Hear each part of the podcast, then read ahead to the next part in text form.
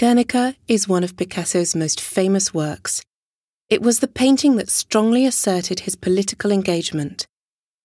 Here is a series of studies drawn in black pencil. Although colour versions do exist, Picasso finally chose to paint an almost entirely monochrome composition, restricting his palette to muted browns and greys. The five studies you can see here were sketched between the 1st of May and the 9th of May 1937, five days after the small Basque town of Guernica was bombed. They belong to a series of 42 studies. The final work was painted between the 1st of May and 4th of June 1937. These studies feature recurring motifs, many of which Picasso chose to include in his final piece. We can see how these motifs evolved from sketched ideas to the final masterpiece. In the first drawing, on the wall to your left, you will discover a character who emerges from the right hand side, moving towards the centre of the sketch, holding a lamp in his outstretched hand.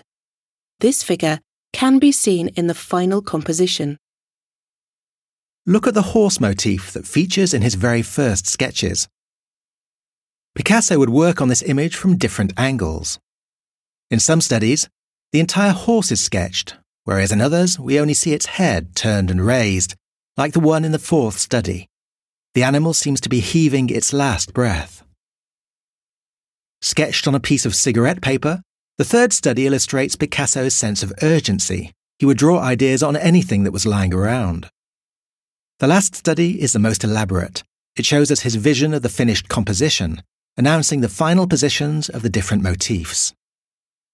Guernica was Picasso's prelude to a whole series of artworks inspired by the Spanish Civil War. In the autumn, he obsessively drew the mother and child motif that had appeared in this painting. He produced a famous series of crying women artworks that paid homage to the mourning Spanish women who were photographed by the press during the war. These women were painted with the features of Picasso's lover at the time, Dora Maar, who was also a passionate activist.